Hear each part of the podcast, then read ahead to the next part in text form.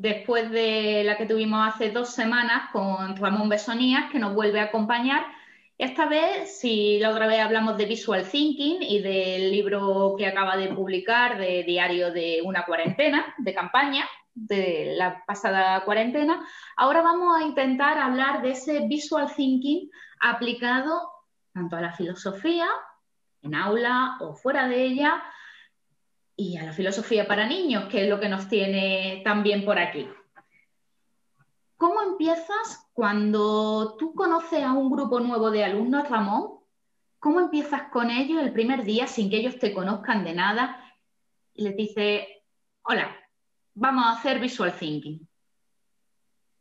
Bueno, así no funciona nada. en realidad nunca hacemos eso. Quien haga eso ve que no le va a funcionar. Vamos mal. Eh, lo sabemos que no funciona en el aula, porque lo la primera cosa que yo recomiendo en los cursos de formación de Visual Thinking a los docentes es que primero, no se puede enseñar lo que no se ha aprendido. Claro. Es decir, si tú como docente no aprendes a quitar el miedo a garabatear, a utilizarlo en tu vida cotidiana o a, diseñar contenidos de aula que estuvieran eh, encaminados a, a que el alumno comprendiera la información que tú mismo le ofreces, ¿no? porque esa es otra, ¿no?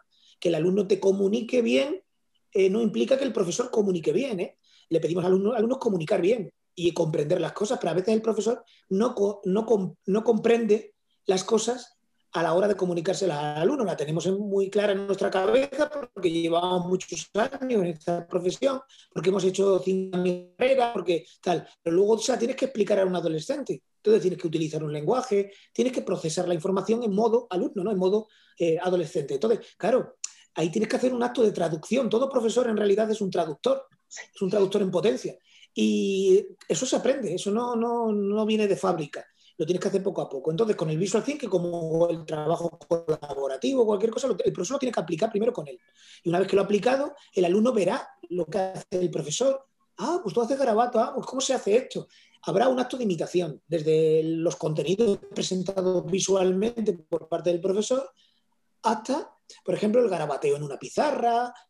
Existen muchas posibilidades de que el alumno vea en ti un ejemplo de otra forma de hacer las cosas. Y una vez que se genera ese, mm, esa empatía, esa transferencia, tienes que intentar luego pasar a la segunda fase, intentar pequeños ejercicios sencillos que ayuden al alumno a incorporar lo visual en sus prácticas, en sus rutinas de aprendizaje. Y ahí es donde nos encontramos con el problema. El pensamiento visual no está incorporado en las rutinas habituales, en la cultura de trabajo del profesorado ni del alumnado. Entonces, eh, cuando tú le planteas a los alumnos esto, eh, la primera sensación es de resistencia. Yo no sé dibujar, esto solo es para niños pequeños, ¿vale? Entonces, claro, ¿qué sucede? Pues que tienes que ir muy lento, tienes que ir despacito. Claro, aquí sería lo fundamental del andamiaje, de ir poquito a poco, paso a paso, actividad con actividad, para poderlo... Claro, por ejemplo, en Extremadura, en la Junta de, la Consejería de Educación de Extremadura conseguimos ya, conseguimos costó muchísimo que consideraran al pensamiento visual como una, eh, como una, metodología activa importante, además del trabajo colaborativo y otras más, ¿no? Pero costó muchísimo, porque había incluso gente en el Departamento de Innovación Educativa de las consejerías que no sabían lo que era el pensamiento visual y que, que, se creían que eso era garabateo. Ellos mismos estaban contaminados por esa cultura de trabajo donde lo visual queda totalmente relegado. Entonces, ahí hemos tenido algunos profesores que, hacer un poquito de, punta de lanza, ¿no? para que poco a poco en las administraciones se den cuenta de que el pensamiento visual puede ser una estrategia tremendamente útil desde aprender a aprender como, cualquier otra cosa que le sirva a los alumnos para comunicar.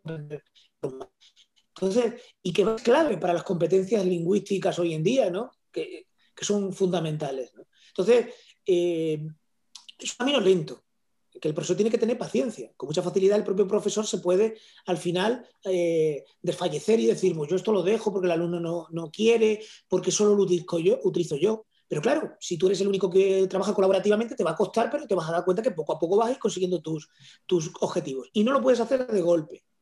Por ejemplo, trabajar de forma colaborativa no puedes empezar con un gran proyecto que dure un mes. Tendrás que empezar con una pequeña actividad de un día donde se haga algo sencillo y los alumnos cooperen en grupos pequeños y luego lo compartan en el grupo grande, por ejemplo, ¿no? Con el Visual Thinking lo mismo, pequeñas pequeñas garabatos que ayuden a comprender una información y que están en ti y luego sean capaces ellos de trasladarla a sus propios apuntes, a un reto que les envíes, que les, sería de, una manera progresiva.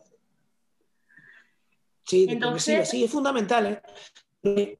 Una de las causas por las cuales las, las, las metodologías activas entran muy lentamente en el profesorado es por desgaste, el desgaste, el desgaste de, la, planificación. ¿no? Se planifica como que creyendo que eso se va a aprender rápidamente.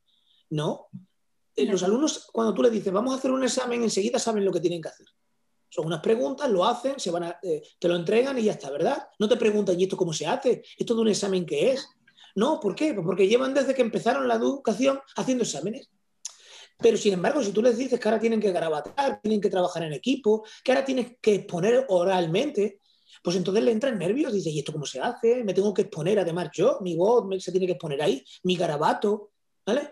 Entonces, esa exposición emocional, esa salida de la, de la, de la zona de confort del propio alumnado ¿no? del aprendizaje.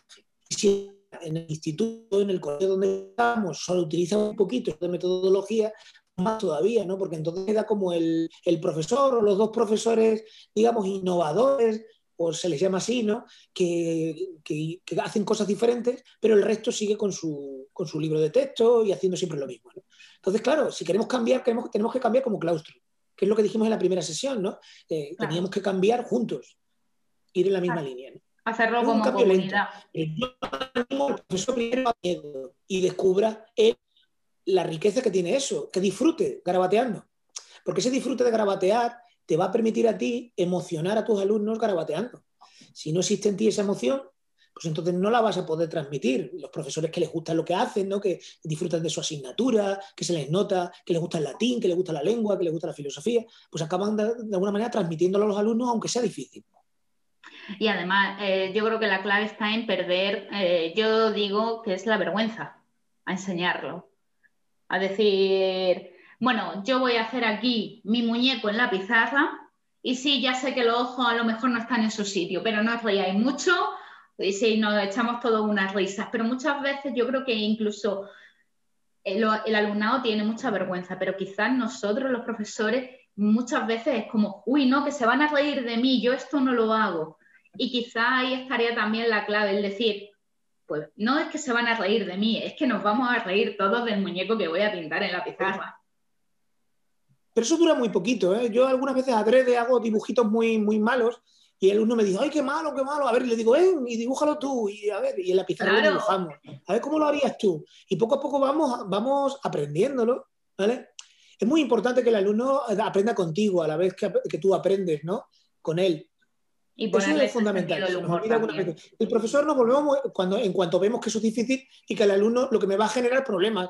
Es que no sé hacer eso, es que no quiero, es que no sé qué. Pues el profesor lo deja, porque si él ya de por sí le resulta complicado, pues imagínate tenerlo que implantar en el, alumno. Entonces hay que tener mucha paciencia. Para aprender metodologías nuevas requiere, eh, primera ilusión, decir, venga, voy a aprender esto, a ver qué tal y poco a poco irlo introduciendo. Pero ya digo, de la papilla a la fabada. No se puede darle fabada al alumno porque entonces eh, tiene, se indigesta, ¿no?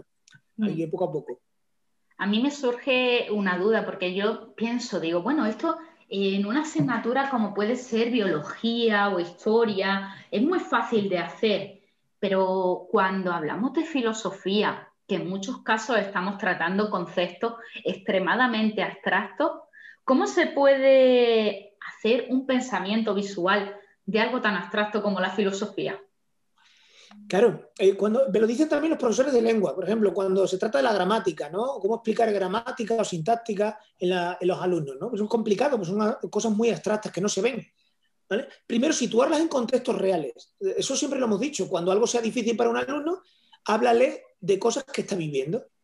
Eso lo hacen muy, mucho los profesores de, física o de matemáticas cuando te quieren decir algo. Cuando enseñamos matemáticas al principio las enseñamos a través de dibujos. Sí. Pues un, tren sale de Asturias a tal hora y llega ¿vale? a tal velocidad. ¿Cuándo se van a encontrar? Acuérdate de eso, de eso ¿no? Entonces, ¿por qué? Porque visualizamos lo que, eh, lo que, está, lo que, lo que estamos intentando comprender. ¿no? Esa visualización nos permite eh, acceder a la abstracción. ¿no? Entonces es pasar de lo concreto, de la visualización del problema, a lo abstracto que, evoca. ¿no? Entonces eso permite hacerlo. ¿Cómo se hace? Pues mira, el pensamiento visual al principio, cuando empiezo, en los, cursos de formación con profesores, la primera dificultad que tienen los profesores no es cómo voy a traducir de dibujo aquello, aquellos conceptos abstractos que quiero comunicar. No, es cómo voy a dibujar. El primer problema que se encuentra el profesor. Cuando se dan cuenta que dibujar es fácil, se dan cuenta de que el verdadero problema no está en dibujar, está en cómo comunico, con, comunico conceptos abstractos, como bien has dicho, a través de dibujos. Es decir, no es saber dibujar, sino qué utilizo, qué, qué lenguaje tengo que utilizar, porque el lenguaje visual se aprende, ¿no? Pero a grabatear un, un, yo qué sé, un caballo, a dibujar una casa, a dibujar algo, lo aprendes en dos segundos con un trazo sencillo, ¿no? En cuanto ve a alguien que eso se parece a una casa, deja de dibujar la casa. Menos es más, ¿no? Vale, eso lo aprendes rápido. Pero ahora, ¿cómo quiero explicar por ejemplo, ¿cómo puedo explicar un concepto? El otro día, por ejemplo, con profesores de L, de lengua castellana para extranjeros, eh, les decía, mira, os voy a poner un ejemplo. Por ejemplo, si nosotros queremos explicar los modos verbales de indicativo, subjuntivo, imperativo, ¿no? Podemos utilizar el lenguaje del cómic, ¿no? El indicativo sería el bocadillo normal, el bocadillo que utilizamos en los cómics, donde una persona está hablando en ese momento, en indicativo, está hablando ahí, ahora, ¿vale? Es un hecho.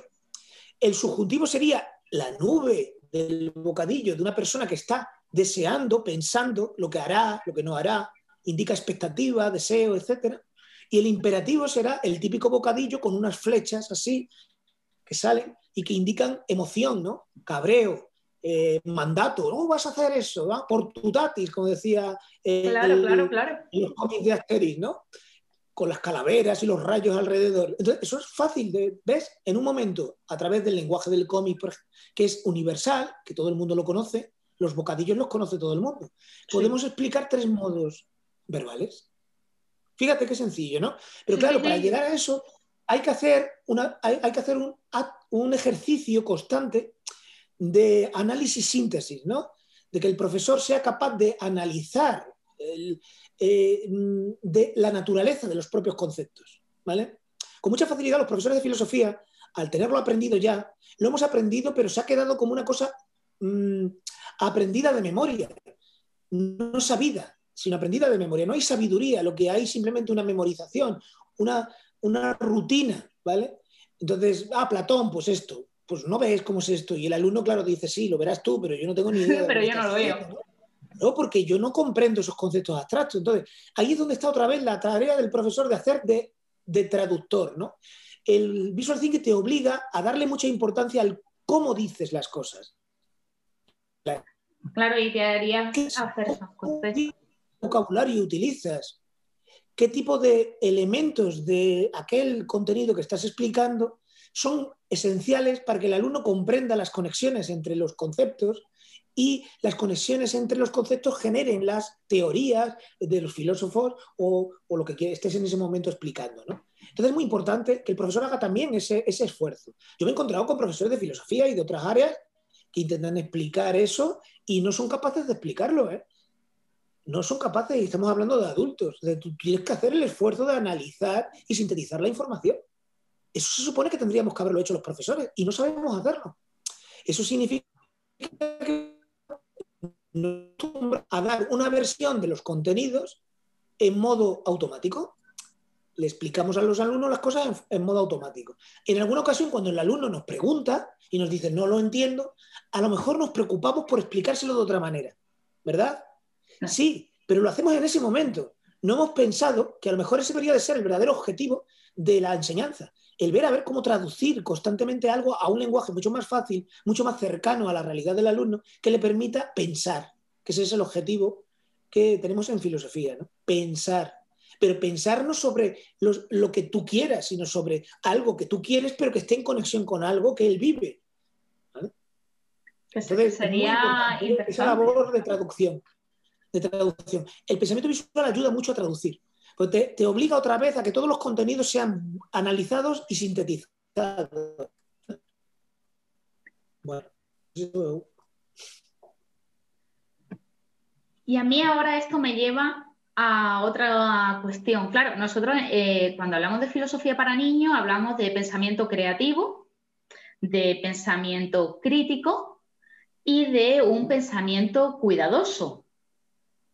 Eh, yo veo bastante clara la imbricación con el visual thinking, pero ¿cómo lo explicarías tú? ¿Cómo podríamos unir ese visual thinking, ese pensamiento visual, con la filosofía para niños, teniendo en cuenta los tres pilares fundamentales de la filosofía para niños?